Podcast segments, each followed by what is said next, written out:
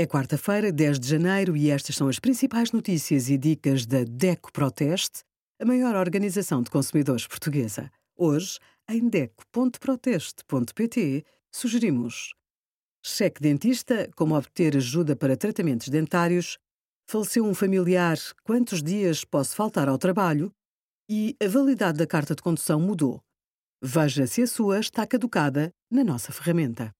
A pré-reforma e a reforma antecipada são bem distintas. A pré-reforma só é possível a partir dos 55 anos de idade e pressupõe um acordo com a empresa.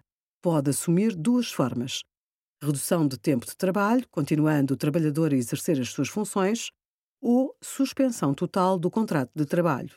Neste caso, há sempre a possibilidade de retomar a atividade.